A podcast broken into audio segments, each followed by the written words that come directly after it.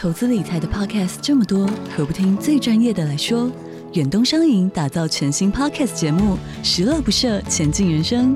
由演艺圈最会存钱的小梁哥带着您一起学习各式各样的金融知识、理财心法，从人生历练聊到银行专业，让您财富不设限，快乐不受限，一起理财规划，前进人生。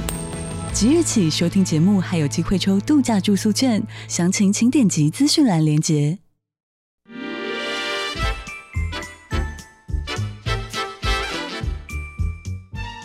健康的身体，才有健康的生活。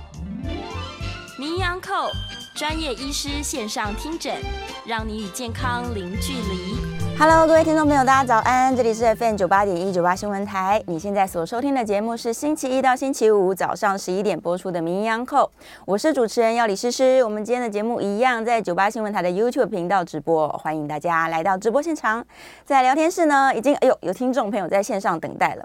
好，今天我们又要来关心肝脏的健康，赶紧来欢迎现场的来宾，台大医学院名誉教授，也是肝胆肠胃科的杨培明杨教授。诗诗好，各位听众朋友大家好。哎，教授早。我们昨天就开始关心胆的健康。嗯、胆的健康为什么？对呀、啊，因为昨天的题目在聊那个就是胆管的问题。真的、哦。是我们今天回到肝脏，对，肝胆是一家亲，对，对，分不开的。过年大吃大肉吃了一大堆啊，然后大家就说，哎，脂肪肝应该是吃太油吧？嗯、如果我吃很多的淀粉蛋白质，嗯、难道也会脂肪肝吗？会啊。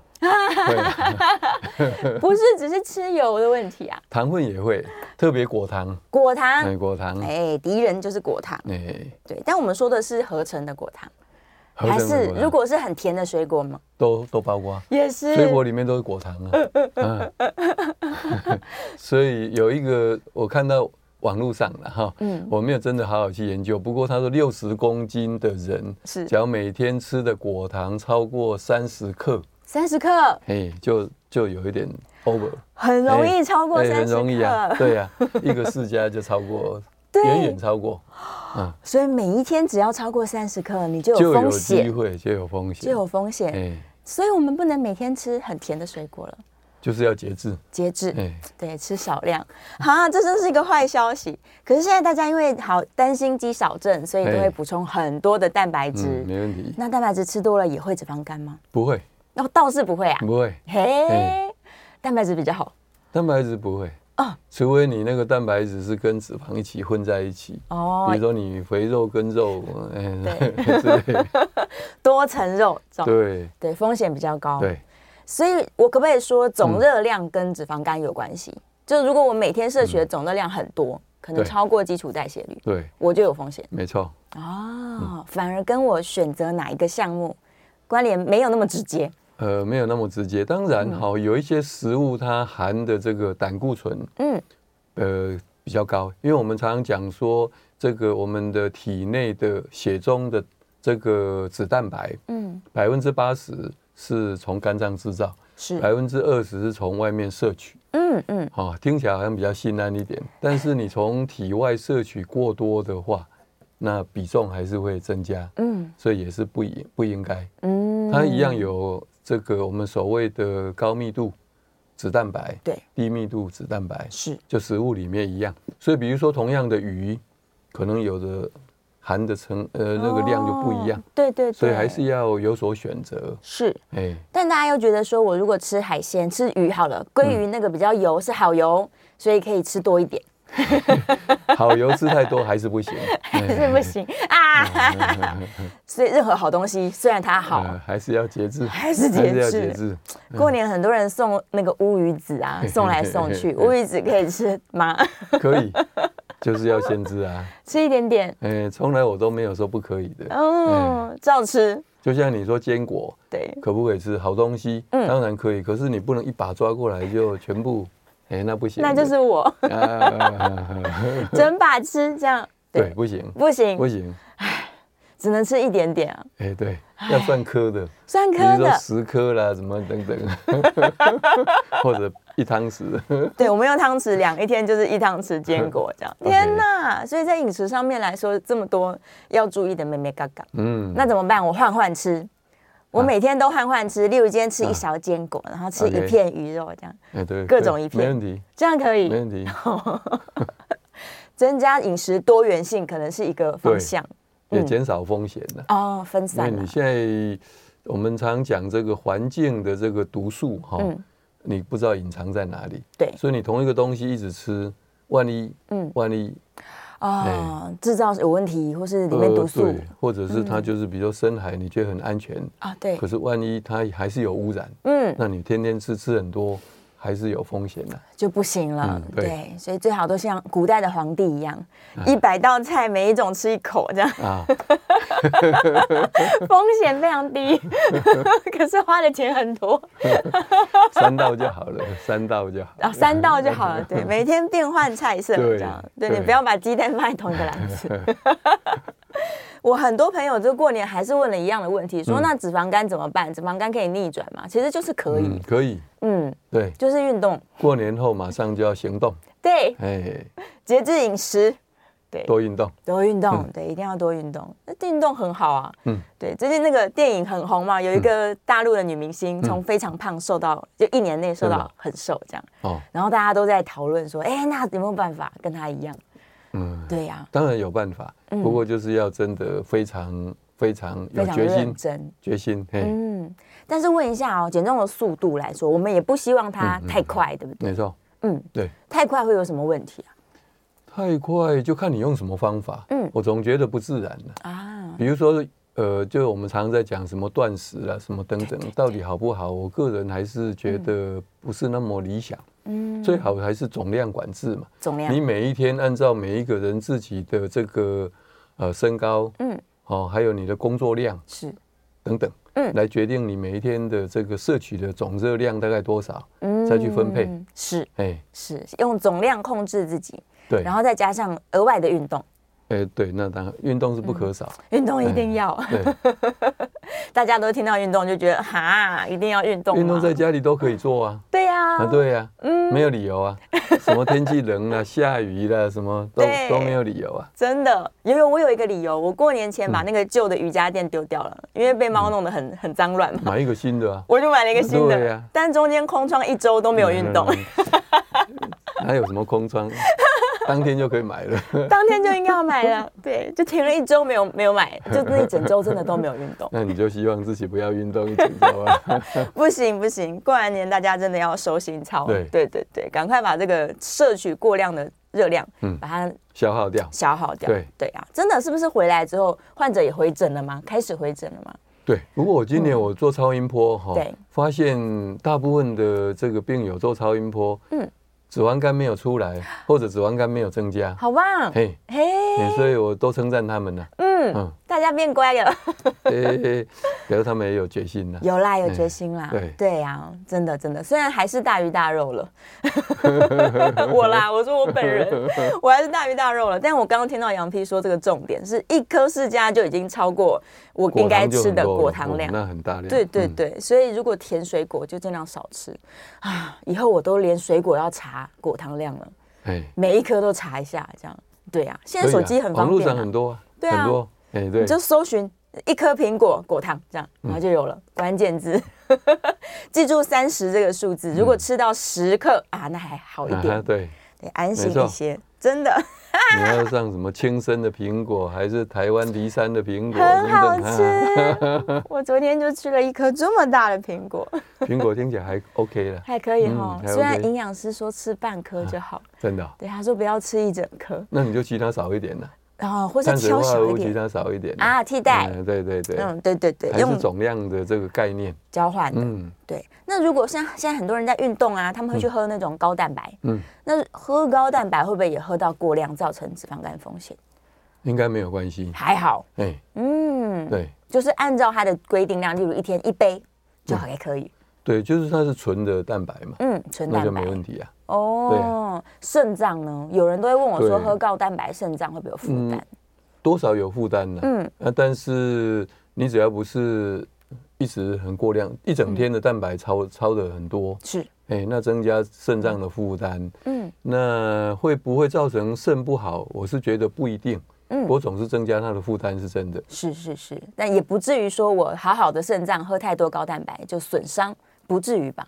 应该不至于，嗯，只是你一直抄他，一直抄他这样，他工作量很大，对，嗯。嗯，虽然肾脏没有像心脏说什么一生跳几下，对，诶，没有这样的数字哈。嗯，不过我想也不要每天抄的太过度。嗯，是是，去计算一下你摄取的蛋白质的量啦。对呀，对，我们一般就说，比如说一公斤嗯的体重是一克，一克。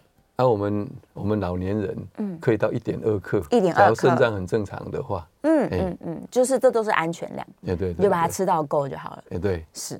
刚刚教授讲到一个关键，其实平常都很少问，就是关于心脏规定会跳几下这件事。我其实忘记了呢，对，不是有去算。但如果我就是一个跑跑跳的人，我常常紧张，或者是我都做剧烈运动，那我是不是就消耗掉他的？扣大了，不要想那么多。我们现在都说要活一百二十岁，对，跟以前统计那时候活到几岁，我们都没有去算过啊。是啊，那你这样算就不得了啊。如果那时候他是平均寿命是七十岁，嗯，那现在我们要一百二十岁，多五十年，那你心跳怎么应付？对呀，所以那个统计我觉得做参考就好了。哦，哎对，不要太紧张了，不要太紧张。对，人们担心心跳过快。但是因为超慢跑啊，就是已经很久了，但最近又听到好像。风声又上来，嗯、大家又开始讨论超慢跑，嗯、然后就说我运动的时候维持心跳大概在一百一到一百三中间，嗯又不会太快，嗯、又有很好的运动效果，这样、嗯、对。教授也赞成超慢跑吗？我赞成啊，赞成的，因为我知道很多人都懒惰啊，什么什么天气下雨什么的，那，你在家里总没有理由，对、哦，除非你又跟我说膝盖不好，哦，那我就没话讲了，嗯，对不对？嗯。膝盖不好怎么办？膝 膝盖不好去游泳好了。啊，游泳，对呀，嗯，好选择。对对对，游泳就跳温水游泳池，那就没有天气。问题是怕水就不行了。哎呀，不爱运动的人哦，理由很多，理由很多。不行，我们要帮他一个个破解掉。对，都没有都没有理由，只要有决心，什么都可以。真的，只要有决心都可以。对，是啊。举我弟弟的例子，他就体重破一百公斤，然后但是又想要交女朋友，所以他就在半年内瘦了二十公斤，嗯，然后回到八十，这样还不错，不错。哎，结果被大家夸奖说很帅、很棒啊。原本大家想说夸奖是为了更瘦，哎，又吃回来了，真的，得到反效果，成就感太高，对，他就又胖回来了。然后我就说，哎，可是上次回家你还蛮瘦的，怎么现在又胖了？嗯，他说放心啦，我现在都知道很容易，半年就瘦下来。哦，原来他是能屈能伸，蛮可爱的。对，所以有时候鼓励也不能太多，我们要跟他说你很棒，但是，嗯，对，但是离目标还有一段距离。或者是要要能够维持，要维持啊。对，听说能够维持就是两三年的人没有那么多耶。溜溜球的人蛮多的，嗯，应该是，嗯，忽胖忽瘦。如果真的会变得比较过重，哈，对。的人，大概，嗯，哎，他就是容易变胖，对对对。对。但是有的人他可能是故意为之，因为我有看到有一些 YouTuber 啊，他们为了要示范，哦，示范减肥，真的，所以他就会故意先吃到。非常重，可能八九十公斤，哦、然后再瘦到非常瘦，都是肌肉，然后可能反复好几次。哦、我觉得这样是个危险的动作，哎。呃，对身体还是一个负担的。是。哎，虽然你好像很容易就回来，嗯、但是，呃，随着年纪增加，嗯，可能这个速度就不一定。变慢。嘿，对。对。那如果他因为吃到非常胖的时候，血管里面开始有一些阻塞，嗯、再瘦下来，这些阻塞也不一定会逆转吧？也就是看你吃的食物的成分，嗯，哎，嗯，所以那个阻塞应该是理论上是，可能是会一直一直加上去，往上叠加的，哇！于是我们不能让大家就是又胖又瘦，又胖又瘦。我个我是我们没有实际的资料来说这个，但是我个人还是觉得这个一定是不好，我也觉得一定是不好。对，哎，虽然表面上看到这个肥肉好像可以减掉，嗯，但是血管里面的不知道。对呀，所以心血管还是有风险。对，嗯，大家要小心。对，好，聊了非常多的饮食，哎，回头看线上，大家问题蛮多的。我们顺便问一下昨天的问题好了。嗯，昨天有朋友在问说，如果他因为胆结石把胆拿掉了，嗯，那这些胆汁都直接在我们胆管里面嘛，会不会造成他这个胆管的负担比较大，容易可能发炎，或者是以后有致癌风险？不会，不至于的。它很自然的，它从肝细胞产生这个胆汁，嗯。就经过微小胆管到比较大的胆管，是。就往肠道进去的，直接流，就这样子，嘿，嗯，没有什么阻滞，其实就没有阻碍的地方，嗯，那胆囊的目的只是一个水库，是，啊，现在没有水库，它就一直流下去啊，永远在泄洪，嗯，这样子一直流通而已。哎啊，就是因为这样，所以你如果一下子吃太多油腻，嗯，就来不及消化，是，哎，胆汁就一直流掉了。它平常是一个水库，对，那你吃油腻的进来，它就放的多一点，是胆汁放多一点，帮助你把这些油脂消化掉。对对对，啊，你如果吃的很清淡，它就慢慢的、慢慢的啊。那现在如果没有水库，就一直流，对，一直流出去，所以一旦需要消化的时候就来不及。所以有可能你对于油脂的这个代谢就会变得比较差一些。对，没错。嗯，这样不是也有好处？我就不会吸收啦。那就有时候，哎，对啊，也可以这样讲啦。哈。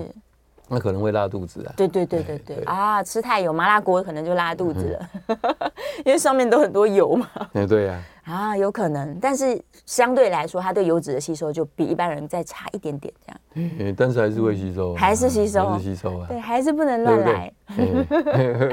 然后昨天很多人在问胆砂的问题，就他有一点胆砂，担心以后会变胆结石。有可能。对，我们看超音波哈，我常常跟学呃年轻医师说三部曲。对。一个就泥巴，泥巴，泥巴。啊，再来就变变亮，亮亮沙一点一点，嗯，再来就成型，那就结石，就结石了。那怎么办？啊？在泥巴的时候我要做什么？来不及，来不及了。哎，就是说这样，其实胆结石的形成哈，虽然有很多各式各样的说法，对，但是说坦白话，没有绝对嗯。的原因。只有一件事，是体质，体质啊，啊，天生的。那么你说，万一比如说妈妈有胆结石，嗯，那你可能有这个体质，哦，那有没有办法预防？也没有绝对预防的方法。我们唯一能讲就尽量少吃太油腻的东西，因为它里面可能是有胆固醇嘛，嗯。但是这个是不是绝对能避免？没有数据来呈现。哇！但是我想用。用膝盖想也知道，大概就会减少那个风险吧。是，大概。而且吃吃胆固醇吃太多也不好。对。所以我觉得这个建议不管对或不对，总是对身体是好的。嗯嗯嗯嗯，就是减少胆固醇摄取。对，除了这个以外，没有什么特别的原因或者特别的预防方法可以减少胆结石的发生。嗯，没有，到目前没有，嘿，没有。所以我做什么都没有用。它如果要长，它就是会变成胆结石。对，当然哈，在国外，呃，他们肥胖的人很多。是。那到底是肥胖还是他体质的关系？有真正百分之百是胆固醇的结石。嗯。台湾很少，台湾的结石百分之九十都有一些钙化。对。所以你要用我们有一种药叫利胆能，你可能知道。嗯。利胆能在美国。它是可以把整个胆结石化掉，嗯，在台湾不可能，是。百分之九十都有钙化，钙化不可能用利胆能来把它化掉，掉。对，嗯嗯，所以就只能继续跟它相处，到有一天，哎，觉得把它切掉。好，那么就讲到胆结石哈，有胆结石怎么办？有的人就一辈子都没事啊，是。哦。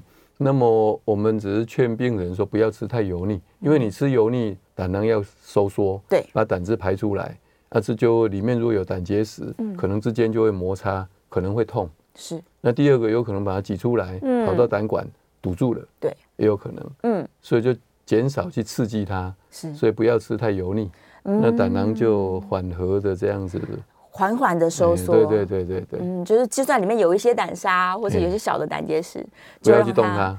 不理他，和平相处。对对，某一个时刻痛起来了，才考虑要不要把它切掉。对，再说。哎，是也没有办法。对，大家很烦恼了。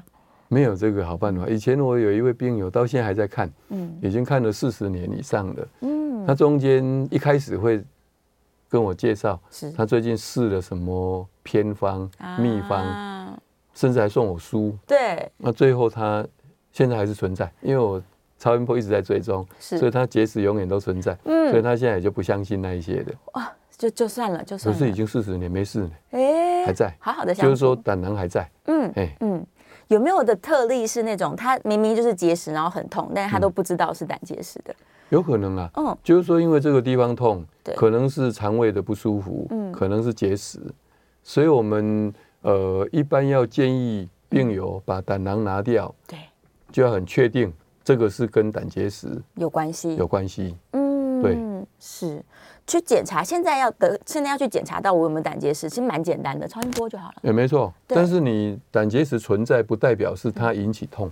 哦，所以还是要做一些鉴别诊断，是，比如说问他的病史，还有甚至做内视镜排除了溃疡等等这些。啊。有一种是最冤枉的，现在比较少碰到，是。以前那个这边痛，右上腹痛，嗯，他就医师说。啊，你有胆结石就切掉了，先切了。切完了以后，嗯，哇，皮肤出现水泡，哦，原来是疱疹，哇，结果不是疱疹的痛，是，对，现在比较少碰到，以前真的是有时候会碰到。啊，所以我们有时候就这边痛也会先注意看看皮肤有没有水泡啊，是是是，对，大家有时候会把它混在一起，对，你可能是筋膜啊这边在痛，但以为是里面，对对。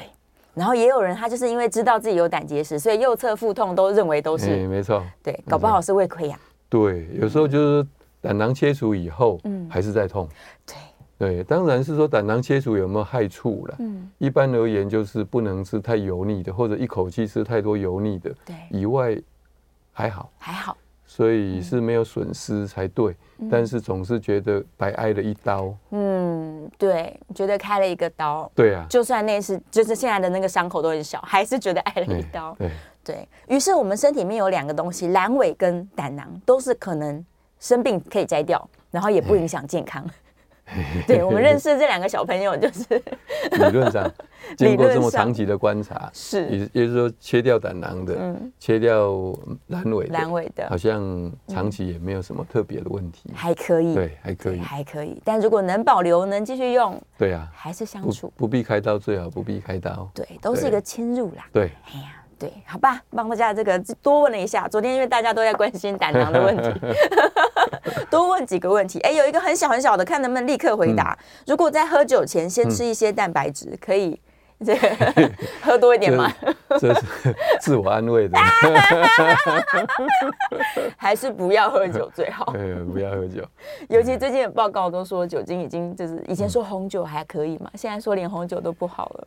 呃，这要问心脏科医师。对是他们主张说一天可以喝到两百二十五 CC 是红酒。嗯，我们肝脏的人是绝对不准，绝对不喝。你算看看嘛，二百二十五 CC 乘以百分之十二，就八分之一好了。对，四十几克。嗯，很多耶。酒精呢，很很多呢。喝了一小杯，每天喝的话，保证啊，哎，几年就肝硬化，保证。对，教授说了，每天喝的话，保证肝硬化，那尽量不要喝吧。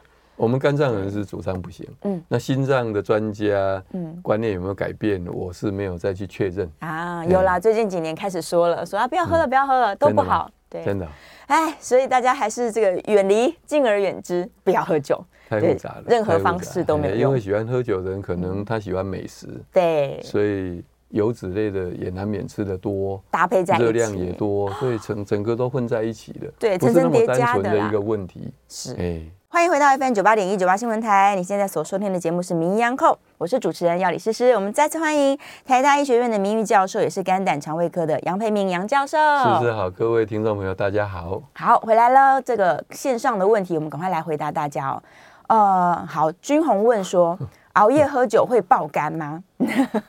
嗯，爆肝的定义哈，是理论上是不会的。啊，不过我们是不赞成熬夜的，是，呃，更何况还喝酒，嗯，还熬夜在家喝酒，那喝酒当然对肝是不好的，是，不对肝是不好的，确实不好。刚好广告前我们正在说喝酒的事情，对，但熬夜对整个身体都不好。嗯，他的新陈代谢也会被影响，一定会啊。嗯，整个自律神经都会失调。哇，嗯嗯，然后在这样混乱的状况下，其实你对于这些热量代谢就会变差了，都都一定会受到影响。嗯嗯，对，嗯嗯，所以脂肪肝的风险的确是存在的。然后，我燕良还提了一个比较题嘞。对，他说许教授再严格一些，杨教授比较善良。许教授是不喝酒，完全不喝。我们常开玩笑说他的酒哈。酒杯的量是越来越多哦，因为没有喝，口水又进去。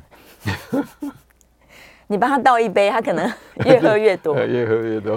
真的，所以大家尽量是把酒戒掉了。呃，对了啊，当然有时候在气氛之下喝一点是 OK，嗯，我觉得偶尔啦哈。嗯，没错。好，再来啊，刚好符合今天的主题。如果我要吃蛋白质，那我到底吃哪一种蛋白质最好？天然的蛋白质最好，圆形的。呃，对呀，嗯，就是不管动物、植物啊，对，对不对？嗯，吃豆腐啊，鱼肉啊，白肉跟红肉还是再强调一下，白肉白肉优先。对，嗯，没错。好，再来燕良问说，血管瘤，很多人还是因为一直在健检，都会找到血管瘤。这样，先天血管没有长好，跟情绪有没有关联性？都没有关系，没关系啊。哎，嗯有的人在我们长期追踪当中，哈，后来才出现，是，所以它也不是先天的。嗯，哎，哎，体质，体质，嗯，什么是没办法解释，都是体质，观察它就好了。对，嗯，我有的血管瘤已经追踪了四十年了。嗯，哎。够长吧，很久，四十年呢。嗯，但是都和平相处，和平相处，而且也不见得一定会长大，只有十分之一的机会。哦，这么低？哎，嗯，对，大部分的人就是永远这个尺寸了。对，那长长大也是到一个程度就就停在那边了。哎，所以血管瘤不是大问题，不不一定要去处理它。嗯，如果真的要处理的话，它也是把局部切出来吗？对，嗯，不过一般现在的影像哈非常进步。所以我们误判的机会很少，嗯，所以大概因为血管瘤开刀的机会就越来越少了，是，哎，几乎是不需要。对，真的很担心的人啊，昨天也有在问说，那到底电脑断层跟核磁共振有没有差异？没有差异，一样，哎，只有很少数是真的电脑断层可能没办法，嗯，绝对的分辨，那你做核磁共振，但是有时候连核磁共振还是一样没办法。啊，所以我觉得两个影像。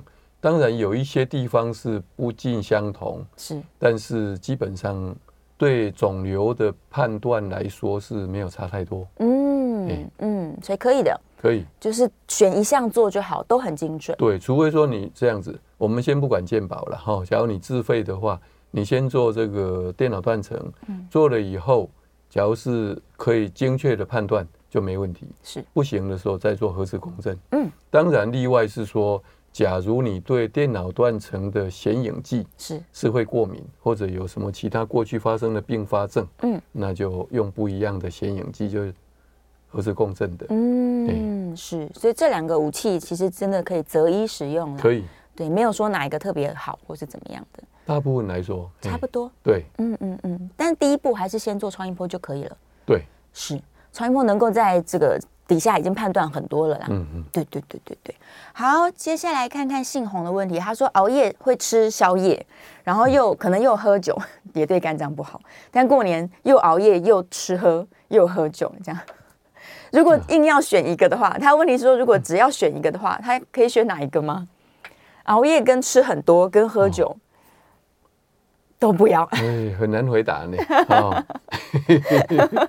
对呀，嗯，好，我们举例好了，假如他真的比较晚睡，嗯、但是他的睡眠时间是充足的，他可能每天都一点睡觉好，嗯、可是他睡了七八个小时，OK，那还行吗？可以，可以，可以，好，这样给过。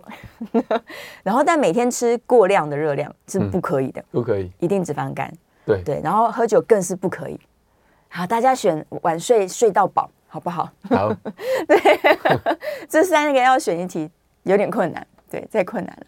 好，再来看看燕良的问题哦。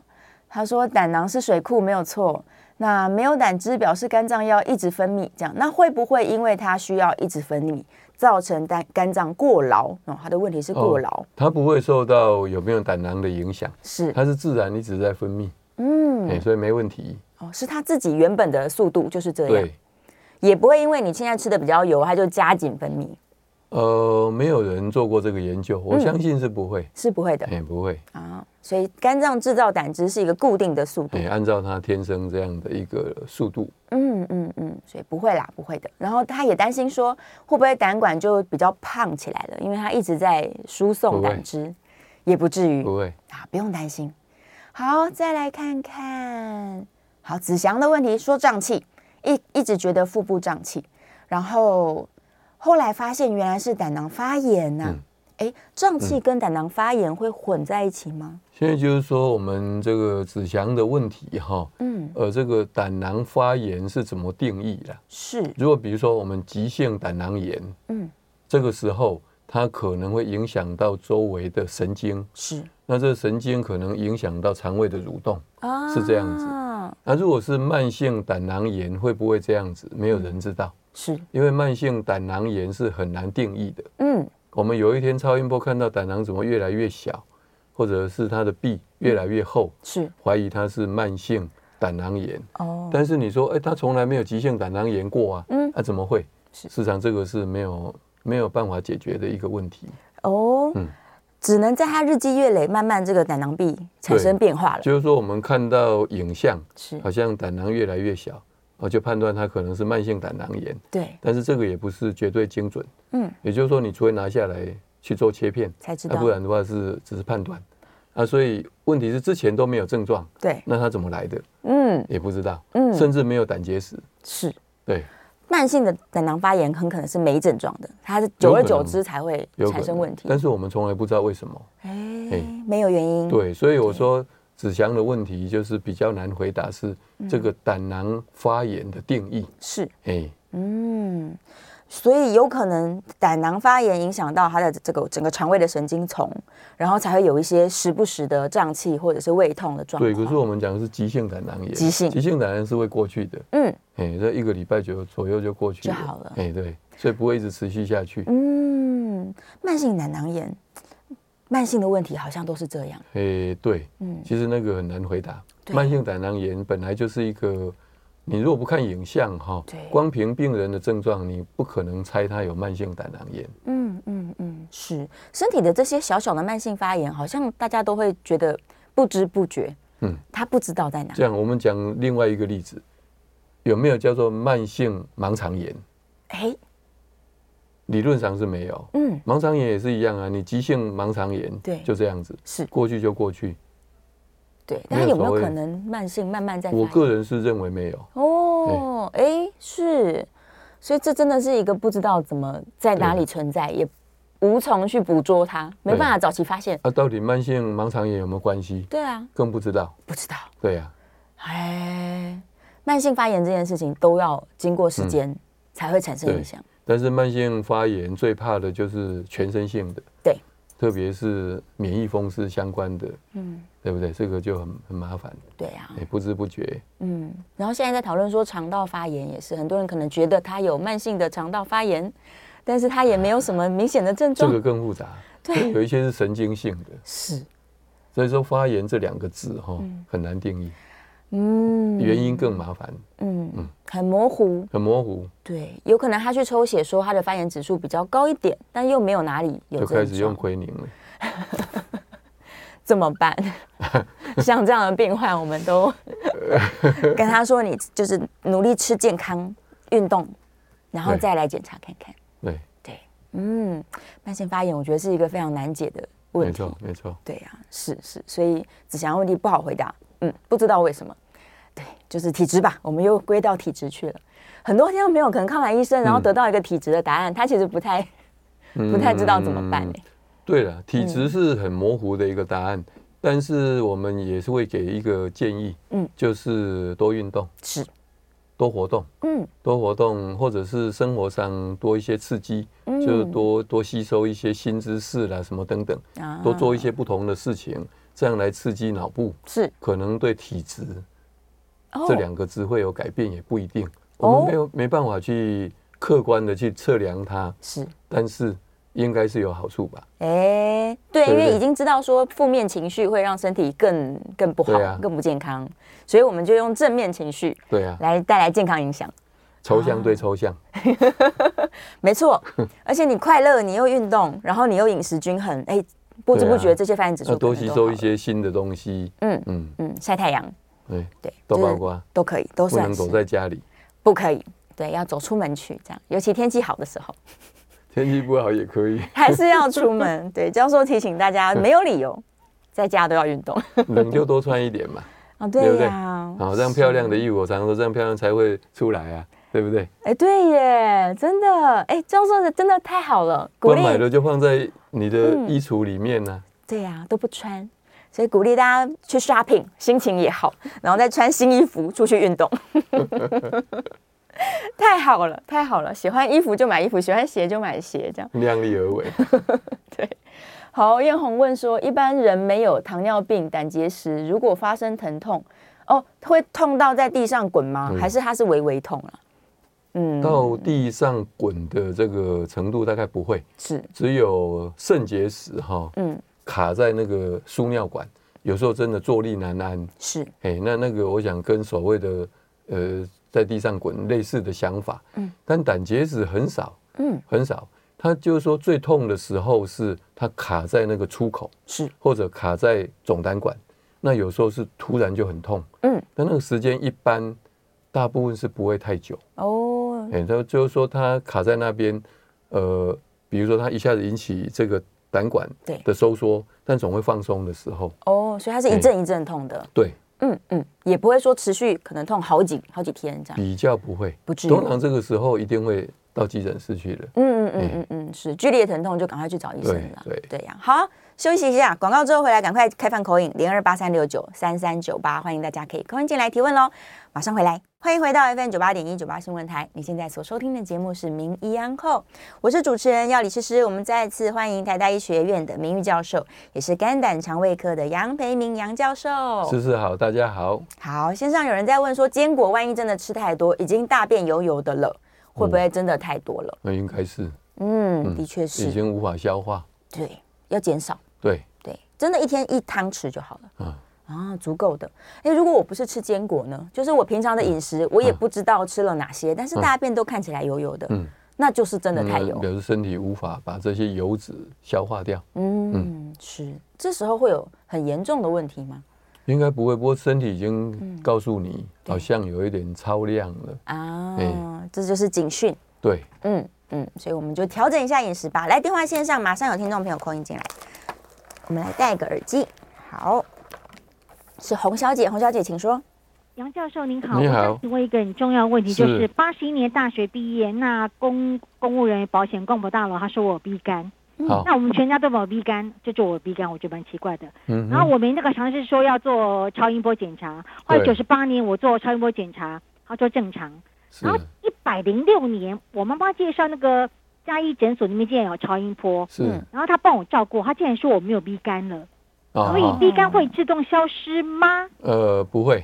嗯，B 肝会消失是因为我们都是测血液中的表面抗原嗯的量哦。只要测得到，而且超过六个月以上都还是测得到，那就是所谓的带原。但是这个病毒呢，呃，它有时候会随着我们人体的年纪，它也会跟着活，它的活性会越来越少，也就是说，它的复制的能力就会越来越差。嗯，所以这个时候连它制造，它因为这个病毒躲在肝细胞里面，在肝细胞里面。产生的 B 型肝炎表面抗原的量，嗯，也会跟着越来越少，是少到有一天可能抽血都测不到，但是基本上它还是存在肝细胞里面，嗯，所以还是一个带原，也就是说还是要定期追踪，是以防万一。嗯，他的追踪方式是去看看肝脏抽血跟做超音波，是两件事都要做。对，嗯当然这个假如说真的病毒的活性已经越来越少。然后我们做超音波又没有肝硬化，大概以后会发生肝硬化的机会应该是很少。嗯，但是会不会产生肝癌？是这个不是百分之百，不不会。哎，所以有可能还是会。哦，是，就是说，假如是带原，即使是健康带原，嗯，健康带原就是说你从来肝功能都很正常，超音波也很正常，是，这叫健康带原。还是有可能产生肝癌，有机会，有机会，只是几率很低，但是还是有机会。嗯，所以我们不能赌这个这个很少的几率。是，对，所以我们还是建议，即使现在测不到，假如过去已经确认是带源，对，应该还是要定期，照以前一样，定期的追踪。嗯嗯，定期追踪，每一年是一个好频率。呃，至少最好是半年一次是比较好。对哦，带原者的话就是缩短半年，半年。对，因为健保也是好意嘛，嗯，所以半年就可以抽一次血，验一次胎儿蛋白，做一次超音波。嗯，是好，所以推荐这个洪小姐可能还是要每半年追踪一次，还是要追踪。对，然后我另外朋友刚好过年前也问一个问题，他说他呃没有有小时候打过疫苗，但后来再检查已经成年很久了，再检查觉得没有抗体。对。对，那他需不需要再去打一次疫苗？可以再打，可以再打。那到底有没有这个需要？当然，每一个专家见仁见智，不一定。理论上，我们人体会有这个记忆力，嗯，当你病毒进来的时候，会再产生抗体。是，可是万一它进来的量一下子很多，嗯，可能来不及。哦，那说不定被它侵入到肝细胞里面。是，所以我们就说保险起见，当然再打是比较好，但是打不一定要打到三剂。嗯，说不定再打一剂到两剂，它就又产生出来了，就足够了。对对对，嗯嗯嗯，是可以打。好，再来王小姐在电话线上，王小姐请说。两位好我想请问一下教授，是那个呃，我们的胃酸跟血糖的一个对，如果我们血糖过低的话，是不是我们的胃酸就会大量的分泌？那我们胃酸这个分泌多寡跟胰岛素的分泌是有关系的吗？哦，理论上是没有绝对的关系的。哦，胃酸有它胃酸的机制，所以它跟血糖的浓度是没有绝对的关系。嗯，只是说有的人是说他呃。有糖尿病的病友哈，他血糖过高或过低，可能胃会不舒服，是会觉得上腹不舒服。那这个跟胃酸有没有绝对的关系是没有定论，嗯，没有定论，所以基本上两个没有绝对的关系，是关联性。另外一个延伸的问题，很多人有这个疑问，他特别容易肚子饿，嗯，然后会饿到很不舒服，嗯哼。那像这样的人，他的血糖控制会不会有点问题啊？呃，我觉得第一个还是先不要往这个地方想，嗯，还是先了解肠胃本身是，也就是说，到底是不是胃酸分泌比较多，或者肠胃蠕动比较快，所以它会有饥饿感，是。那跟血糖有没有关系？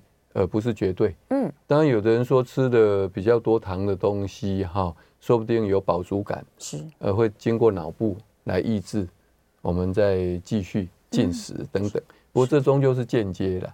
我觉得还是直接还是先就肠胃自己本身本身来考虑问题。对，嗯，因为大家会觉得我肚子饿，不就是身体跟我说缺乏能量吗？嗯，但是他一天又常常就是动不动就饿，这能量应该没有这么缺乏，没有绝对的关系。嗯，这不相等。对，肚子饿不等于你需要能量。对，嗯，是啊。假如他真的是说肠胃蠕动比较呃剧烈的人，比较快，嗯，他有办法透过什么方式让它变慢吗？